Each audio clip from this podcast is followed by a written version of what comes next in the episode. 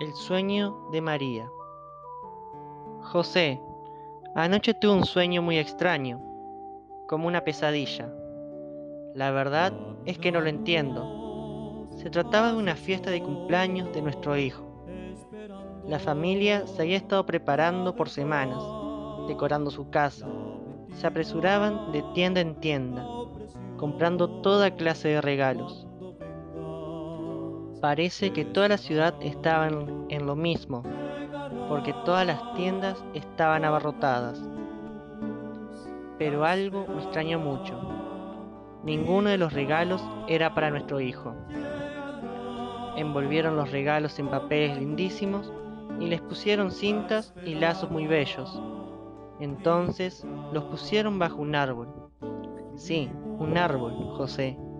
Ahí mismo, dentro de su casa, también decoraron el árbol, las ramas estaban llenas de bolas de colores y ornamentos brillantes. Había una figura en el tope del árbol. Parecía un angelito, estaba precioso. Por fin, el día del cumpleaños de nuestro hijo llegó. Todos reían y parecían estar muy felices con los regalos que daban y recibían. Pero fíjate, José, no le dieron nada a nuestro hijo. Yo creo que ni siquiera lo conocían. En ningún momento mencionaron su nombre.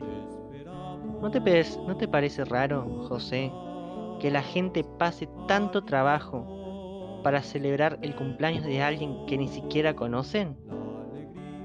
Me parecía que Jesús habría sentido como un intruso si hubiera asistido a su propia fiesta de cumpleaños. Todo estaba precioso. José y todo el mundo estaba tan feliz. Pero todo se quedó en la apariencia, en el gusto de los regalos. Me daban ganas de llorar, que esa familia no conocía a Jesús. Qué tristeza tan grande para Jesús, no ser invitado a su propia fiesta. Estoy tan contenta de que todo era un sueño. José, Qué terrible si ese sueño fuera realidad.